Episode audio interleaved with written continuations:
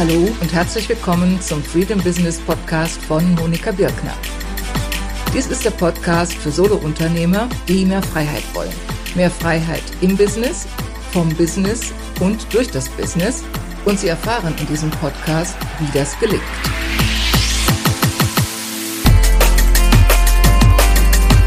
Hallo und herzlich willkommen. Hier spricht Monika Birkner von monikabirkner.freedombusiness.de. Sie sind hier im Freedom Business Podcast. Dies ist die erste Folge und wie immer Sie hergekommen sind, ich freue mich, dass Sie da sind und ich hoffe, dass dieser Podcast Sie bereichern wird. Worum geht es in diesem Podcast? Der Name sagt schon Freedom Business und in der heutigen ersten Episode will ich Ihnen zum einen vorstellen, was ich meine mit Freedom Business, denn man kann darunter sehr Verschiedenes verstehen. Und ich will Ihnen ein bisschen von mir selbst erzählen. Zum einen deshalb, damit Sie mich besser kennenlernen, damit Sie wissen, mit wem Sie hier zu tun haben. Und zum anderen auch deshalb, weil ich mir vorstellen kann, dass Sie sich ein Stück weit in meiner Geschichte wiedererkennen. Denn das, was ich erlebt habe, ist typisch für das, was viele Solo-Unternehmer erleben. Und daraus hat sich dann letzten Endes dieses Gesamtkonzept entwickelt, das ich Freedom Business nenne. Ich will Ihnen dann anschließend auch erzählen, wie es weitergeht mit dem Podcast und ich will auch noch kurz eingehen auf das Thema Schlagzeug, denn Sie haben ja das Schlagzeug in der Intro-Musik gehört und das ist nicht ganz ohne Grund. Fangen wir erstmal an damit, was ein Freedom Business überhaupt bedeutet, so wie ich es verstehe. Ich verstehe das Freedom Business mittlerweile in drei Dimensionen, nämlich zum einen als Freiheit im Business, als Freiheit vom Business und als Freiheit durch das Business. Und ich will Ihnen jetzt ganz kurz sagen, was ich mit diesen drei Begriffen meine. Und alles weitere wird sich dann klarer noch herausschälen, wenn ich ein bisschen über meine Geschichte spreche und wie ich zu diesem Konzept gekommen bin. Freiheit im Business, damit meine ich die Freiheit, sie selbst zu sein. Die Freiheit, ihr eigenes Ding zu machen, sich selbst zu verwirklichen und dabei weder durch äußere noch durch innere Umstände sich bremsen zu lassen. Freiheit vom Business, damit meine ich die Freiheit, unabhängig zu sein oder zumindest immer unabhängiger zu werden vom Tausch Zeit gegen Geld. Denn der Tausch Zeit gegen Geld, diese Art von Geschäftsmodell, die viele Solo-Unternehmer vor allen Dingen im Dienstleistungsbereich praktizieren, das kann eine gewaltige Bremse sein. Die dritte Freiheit, eine dritte Dimension von Freiheit, Freiheit durch das Business, damit ist gemeint, ein verkaufsfähiges Business zu schaffen. Das ist sicherlich ein Gedanke, mit dem sich noch nicht jeder so vertraut gemacht hat, abhängig auch davon, wie lange man schon selbstständig ist, in welcher Lebensphase man sich befindet und so weiter. Und ein Gedanke, den ich Ihnen näher bringen möchte in diesem Podcast. Ja, das soweit als erster kleiner Überblick, um dann fortzufahren mit dem, was meine eigene Geschichte darstellt und wie gesagt, wo ich davon ausgehe fast, dass Sie sich an der einen oder anderen Stelle wiedererkennen. Bin gespannt.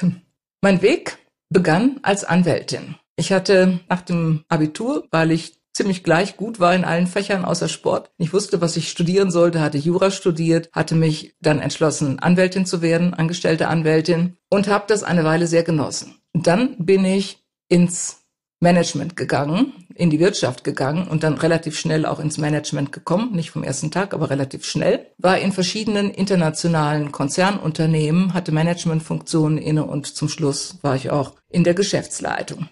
2001 habe ich mich dann selbstständig gemacht. Und dieser Schritt in die Selbstständigkeit, das war für mich wie ein Befreiungsschlag. Denn ich hatte im Management, speziell auch in den Geschäftsleitungsfunktionen, hatte ich durchaus einen großen Freiheitsspielraum. Allerdings habe ich trotzdem das Gefühl gehabt, ich muss mich da ein Stück weit verbiegen. Kann nicht so sein, wie ich bin. Ich kann bestimmte Dinge, die mir wichtig sind, zum Beispiel alles das, was ich dann in Wochenendseminaren gelernt hatte über Coaching-Methoden und so weiter, das kann ich da nicht einbringen. Und umgekehrt musste ich bestimmte Dinge tun, die mir wenig Spaß machten. Zum Beispiel Sozialpläne aushandeln, Leute entlassen und so weiter. Und äh, Insgesamt auch die, die Wertewelt äh, im Management war nicht hundertprozentig die, mit der ich mich wohlfühlte. Insofern habe ich dann den Schritt in die Selbstständigkeit als riesen Befreiungsschlag gesehen und habe gedacht, ziemlich naiv aus heutiger Sicht, jetzt wird alles mit einem Tag zum anderen anders. Was sich dann herausstellte, dem war nicht so. Was ich unterschätzt hatte, dass der Schritt von der Anstellung in die Selbstständigkeit qualitativ etwas völlig anderes ist, als einen neuen Job zu suchen. Ich hatte mehrfach die Unternehmen gewechselt und es waren teilweise Kulturschocks, die damit verbunden waren. Aber es war nicht vergleichbar mit dem Kulturschock, der einherging mit dem Wechsel in die Selbstständigkeit. Ob es jetzt darum ging, den eigenen Tag zu organisieren oder keine Assistentin mehr zu haben, die einem die Dinge abnimmt und vieles, vieles mehr und vor allen Dingen auch eigene Kunden zu suchen, das war schon ein großer Unterschied. Und ich stellte auch fest, ich hatte mich selbst mitgenommen. Bestimmte Herausforderungen, Schwierigkeiten, Probleme, die ich vorher schon gehabt hatte, die verstärkten sich dann noch in der Selbstständigkeit. Bestimmte Arbeitsweisen beispielsweise, die nicht so optimal waren, die verstärkten sich dann noch in der Selbstständigkeit, sodass dann ich ziemlich schnell erkannte, ähm, das ist ein Entwicklungsprozess. Was ich auch erkannte, dass das, was ich in Coaching-Ausbildungen gelernt hatte, für mich nicht passte. Dass ich teilweise mit den Methoden gar nicht richtig arbeiten konnte und vor allen Dingen, dass ich mit der Rolle überhaupt nicht einverstanden war. Ich hatte gelernt, dass man sich als Coach zurücknehmen solle und was ich merkte dann, dass das nicht zu mir passte, dass das auch nicht das war, was die Klienten von mir erwarteten. Denn ich hatte ziemlich viel Erfahrung in der Wirtschaft und ich hatte sehr viel Erfahrung auch mit meiner eigenen persönlichen Weiterentwicklung seit, seit Kindesbeinen sozusagen. Und ich wollte das einbringen und die Klienten wollten es auch haben. Und insofern musste ich meine Rolle für mich neu definieren und, und auch da für mich herausfinden, was ist mein eigener Weg. Also auch das war ein Entwicklungsprozess, ein Suchprozess, der ziemlich lange in Anspruch nahm.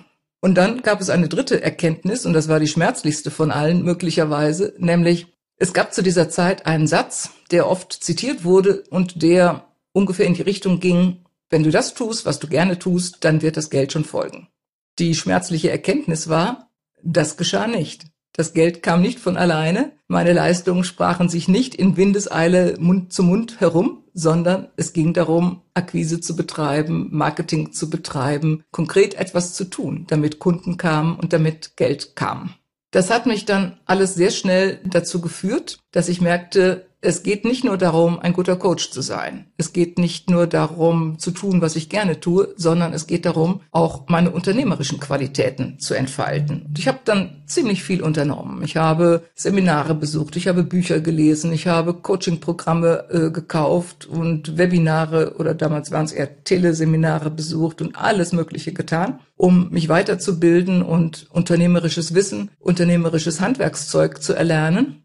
Und auch da stellte ich fest, dass ich schnell an Grenzen kam. Die eine Grenze war, ich habe alles Mögliche versucht und es, es entstand ein, ein äh, wie soll man sagen, Wirrwarr. Weil die Experten, von denen ich versuchte zu lernen, die widersprachen sich gegenseitig. Oder das, was bestimmte Leute sagten, was man tun sollte, das passte nicht zu meinen Werten. Und insofern führte das, was ich versuchte zu lernen, führte erstmal mehr in die Verwirrung statt in die Klarheit und in die Freiheit. Und es galt dann für mich, meinen eigenen Weg herauszudestillieren. Und das war teilweise schon, wenn ich sagen mühselig, aber es, es war schon auch teilweise eine Herausforderung, Dinge auszuprobieren, festzustellen, was funktionierte, was funktioniert nicht, Neues auszuprobieren, es umzuwandeln, wie auch immer. Was ich dann auch merkte, mein Geschäftsmodell, Tauschzeit gegen Geld, das stieß auch an seine Grenzen. Es stieß insofern an seine Grenzen, als ich nur eine bestimmte Anzahl von Coaching-Klienten im Eins zu eins bewältigen konnte, sowohl zeitlich als auch von meiner Energie her, weil ich mich da immer sehr engagiert habe und das nicht pausenlos am Stück machen konnte. Es stieß dann eben auch finanziell an seine Grenzen, dass ich merkte, ja, damit kann ich eine bestimmte Menge Geld verdienen und die Preise kann ich nicht unbegrenzt steigern. Irgendwo ist dann schnell die Decke erreicht. Und es stieß auch insofern an seine Grenzen, weil ich feststellte, ich mache das gerne, aber nicht ausschließlich. Ich möchte das, was ich gelernt habe, meine Erfahrung, mein Wissen, meine Kenntnisse, das möchte ich weitervermitteln. Ich möchte mehr Menschen erreichen. Ich möchte nicht nur die, die Handvoll oder mehrere Hände voll erreichen, die ich eins zu eins betreuen kann, sondern ich möchte mehr Menschen erreichen und mehr Menschen unterstützen auf ihrem Weg. Das führte dann dazu, dass ich auch sehr frühzeitig schon experimentierte mit anderen Formen. Ich glaube, mein erstes Coaching-Programm für Gruppen habe ich 2004 auf den Markt gebracht, als das wenig bekannt war in Deutschland, es kaum Leute gab, die so etwas machten.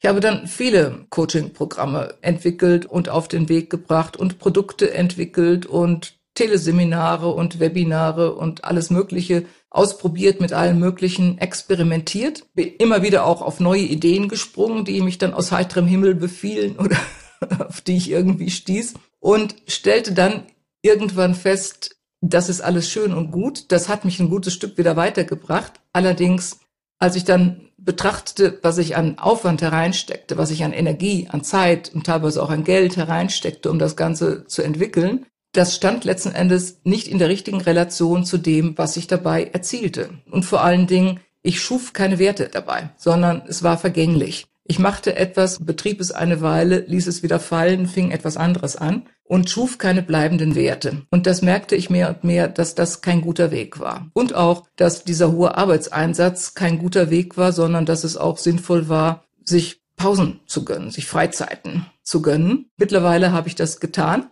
Äh, seit dem letzten Jahr habe ich begonnen, beispielsweise ein neues Hobby mir zuzulegen und habe angefangen mit Schlagzeugunterricht und stelle fest, wie groß dieser Unterschied ist, wenn ich dann Schlagzeug spiele oder von Spielen kann noch nicht richtig die Rede sein, wenn ich übe, will ich mal sagen, und mich voll und ganz darauf konzentrieren muss, mit welchem Stick ich auf, auf welches Instrument schlage und wie ich alle Bewegungen koordiniere und den Rhythmus einhalte und rechte Hand und linke Hand und Fuß und alles, alles miteinander in Einklang bringe, dann muss ich mich so konzentrieren und ich schalte dabei so ab und das hilft mir so aus dem Alltagsgeschäft herauszukommen und dann am nächsten Tag mit ganz neuer Kreativität und ganz neuer Kraft wieder heranzugehen. Und ich wünschte mir, ich hätte, ich hätte früher das konsequent praktiziert und wäre nicht erst zu spät damit angefangen. Ja, also langer Rede, kurzer Sinn, worauf ich hinaus will. Ich habe dann diese unternehmerische Phase ziemlich ausgekostet, habe ziemlich viel experimentiert, habe Höhen und Tiefen erlebt, Unterm Strich war ich damit ziemlich erfolgreich, allerdings um einen ziemlich hohen Preis, um den Preis hohen Aufwandes und zwar gute Ergebnisse, aber keine bleibenden Ergebnisse. Und das hat mich dann mehr und mehr ins Nachdenken geführt und das hat mich dahin gebracht, dass ich letzten Endes dieses Freedom Business Konzept, um das es in diesem Podcast geht, dass ich das entwickelt habe. Ein sehr, sehr wichtiger Punkt war ein Webinar, das ich hörte wo ein Unternehmensberater sagte, ein amerikanischer Berater sagte sinngemäß, man sollte sein Unternehmen so führen, als ob man es am nächsten Tag verkaufen wolle. Man sollte sein Unternehmen so führen, als ob man es am nächsten Tag verkaufen wolle. Und das war wie ein Zündfunke für mich. Daraus haben sich dann neue Gedanken und Ideen entwickelt. Und daraus hat sich dann entwickelt, dass, dass ich für mich merkte, genau das ist es. Um bleibende Werte zu schaffen, reicht es nicht, wenn ich einfach immer nur gucke, was ist der nächste Schritt, sondern ich muss mich daran orientieren, wohin will ich denn insgesamt mit meinem Business und ich will mich dann daran orientieren, und das habe ich dann begonnen seitdem, mich daran zu orientieren, wie muss mein Business aussehen, wenn ich es verkaufen will eines Tages, wann immer dieser Zeitpunkt kommt. Und ob immer ich es denn tue oder nicht, kann ja sein, dass ich bis 100 weiterarbeite oder bis 96, weiß ich heute noch nicht genau, aber ich möchte die Wahl haben. Und wenn ich Zeit gegen Geld tausche, habe ich nicht die Wahl. Und insofern war das, wie gesagt, ein entscheidender Zündfunke, der da herübergesprungen ist und der vieles weitere entfacht hat und der heute dazu führt, dass ich Fragen eher in die Richtung stelle, wie muss denn das Gesamtkonzept für das Business aussehen? Und wie kann ich es dann Schritt für Schritt umsetzen? Und wie kann ich dabei die Kräfte intelligent einsetzen und mit weniger Aufwand mehr erreichen? Wie kann ich Werte schaffen? Wie kann ich ein verkaufsfähiges Unternehmen schaffen? Und wie kann ich dabei Selbstverwirklichung, Wert für andere, für meine Kunden und für andere unternehmerischen Erfolg auf neue Art und Weise miteinander verbinden? Denn wenn ich von diesen drei Phasen spreche, Selbstverwirklichung, Unternehmertum und Freedom Business, dann schließen die sich nicht gegenseitig aus. Das heißt nicht, die eine ist zu Ende und die nächste fängt an, sondern es bedeutet, sie verwandeln sich. Also ich bin auch heute an Selbstverwirklichung interessiert und praktiziere sie, allerdings auf eine andere Art und Weise, als ich es ganz am Anfang getan habe. Bin auch heute an Unternehmertum interessiert und praktiziere es auf eine andere Art und Weise, als ich es in der zweiten Phase getan habe. Also das sind wichtige Erfahrungen, die ich gesammelt habe. Das war ein wichtiger Weg, den ich gegangen bin und der für mich selbst dahin geführt hat, dass ich dabei bin, heute völlig anders zu arbeiten als früher. Es ist kein Prozess, der von heute auf morgen geht. Also wo vieles auch noch in der Entwicklung ist, ich noch äh, teilweise auch noch an, an Dingen hänge aus der Vergangenheit und noch Dinge zu Ende bringen muss aus der Vergangenheit, der aber im Gange ist und der mich auf den richtigen Weg führt oder auf den richtigen Weg geführt hat, der beispielsweise dazu geführt hat, dass ich viel, viel fokussierter bin als früher, dass ich viel klarer entscheiden kann, was hilft dazu, dass ich Wert schaffen kann und was verhindert das unter Umständen. Und das ist auch das, wobei ich heute mehr und mehr andere Solo-Unternehmer unterstütze. Und in der Regel gehen wir durch drei verschiedene Abschnitte in der Zusammenarbeit. Im ersten Abschnitt geht es darum, das Business mit anderen Augen zu sehen. Die meisten gehen, vor allen Dingen, wenn sie noch in den früheren Phasen sind, gehen mit Fragestellungen heran, wie zum Beispiel, wie nenne ich mich? Nenne ich mich Coach, Berater, äh, Mentor, wie auch immer? Oder sie fragen sich, wie nenne ich meine Leistung? Und, und wie grenze ich die ab gegenüber anderen Leistungen? Und ich habe vorhin schon gesagt, für mich habe ich sehr schnell erkannt, dass das kein Weg ist, der wirklich weiterführt, sondern worauf ich Wert lege heutzutage, ist, dass wir uns orientieren an dem, was für die Kunden dabei erreicht werden soll, welche Veränderung für die Kunden bewirkt werden soll und dass sich daran letzten Endes dann das Geschäftskonzept ausrichtet. Also das erstmal herauszufinden und das drückt sich dann aus in dem, was ich Premium-Positionierung nenne und drückt sich aus in dem Signature-System, das den Kern darstellt der Premium-Positionierung. Ich werde zu beidem werde ich noch in einem der nächsten Podcasts ausführlicher sagen, was damit gemeint ist. Heute erstmal nur als Stichwort. Und dann gilt es, auf dieser Basis ein Gesamtkonzept zu entwickeln, sich zu überlegen, wenn das und das für meine Kunden erreicht werden soll, welche Produkte sind dann dafür nötig? Welche Produkte sind dafür geeignet? Und was von meinen bisherigen Leistungen und Produkten passt dazu? Was kann umgewandelt werden? Und was lasse ich besser fallen? Und auch dann zu überlegen, welches Marketingkonzept gehört dazu? Wie muss ich mich intern organisieren, damit das alles passt? Wie, wie sollte ich meinen Arbeitsstil anpassen? Welche internen Systeme soll ich schaffen? Also letzten Endes ein, ein rundes Gesamtkonzept, so dass man ein klares Bild davon hat, was man wirklich erreichen will.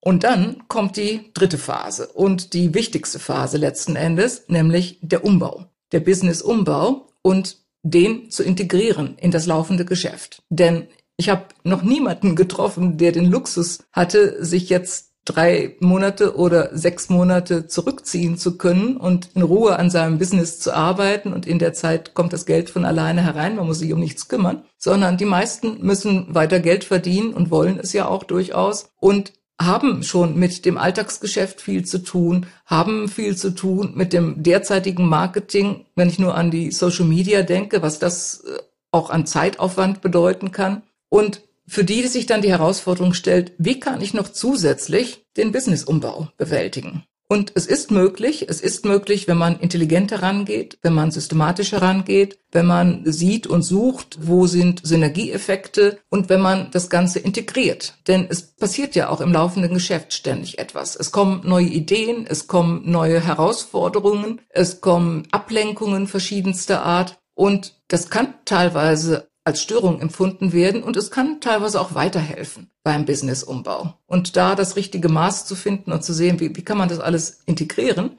das ist auch etwas, wobei ich helfen kann und eben auch dabei, den Überblick zu bewahren, den Fokus zu behalten und nicht äh, sich zu verlieren und sich zu verzetteln in irgendwelchen Dingen. Ja, also in, insofern haben Sie jetzt einen ersten Überblick, was ich meine mit Freedom Business und haben meine Geschichte gehört und vielleicht auch an der einen oder anderen Stelle sich wiedererkannt und wissen, worum es in diesem Podcast geht. Und es wird so aussehen, dass ich in den ersten Episoden des Podcasts noch weiter im Detail darstelle, was denn zu diesem Freedom Business Gesamtsystem gehört, wie das aussieht, wie Sie es weiter umsetzen können. Und dann wird es freier werden, dann werde ich eigene Beiträge bringen und die auch abwechseln mit Interviews und Leute einladen, Gäste einladen, so dass Sie noch ein breiteres Spektrum an Themen kennenlernen, aber alles ausgerichtet, letzten Endes alles fokussiert auf dieses Konzept von Freedom Business, was ich Ihnen jetzt so sehr im Überblick aus großer Flughöhe vermittelt habe und was ich dann noch weiter erläutern werde. Und abschließend will ich noch ganz kurz etwas sagen, warum mir die Solo-Unternehmer so am Herzen liegen. Denn ich bin oft gefragt worden, vor allen Dingen in früheren Jahren,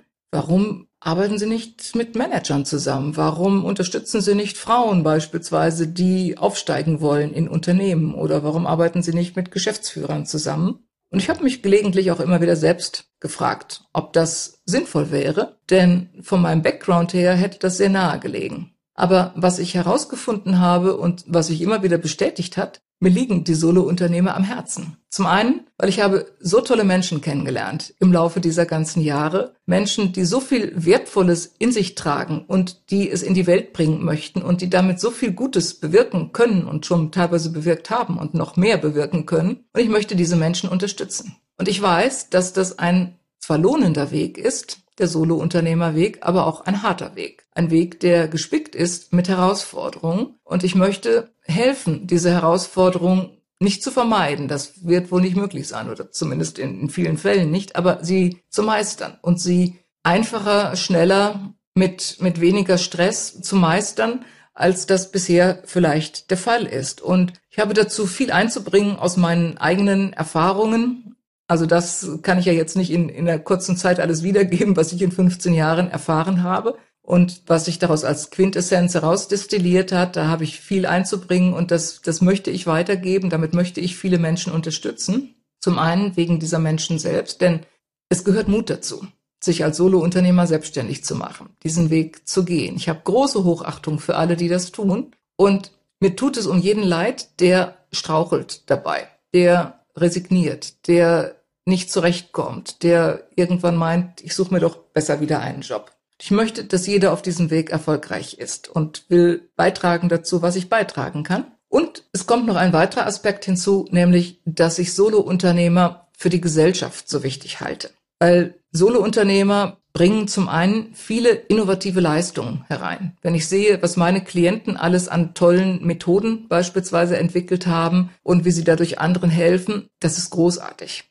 Und Solounternehmer wirken auch durch ihr eigenes Beispiel. Sie machen anderen Mut. Allen anderen, die noch in der Anstellung verharren und sich quälen, frustriert sind, sich vielleicht verbiegen und sich nicht trauen, diesen Weg zu gehen. Und je mehr Solo-Unternehmer erfolgreich sind, desto mehr Ansporn und Motivation ist das auch für andere, ebenfalls diesen Weg zu gehen, diesen Mut aufzubringen und auf dem Weg dann erfolgreich zu sein. Und Solo-Unternehmer schaffen auch Innovation, was die Kultur betrifft. Solo-Unternehmer praktizieren beispielsweise neue Arbeitsformen, neue Formen der Zusammenarbeit. Ob das jetzt in Coworking Spaces ist oder in Barcamps oder durch Austausch von Bloggern oder von Podcastern.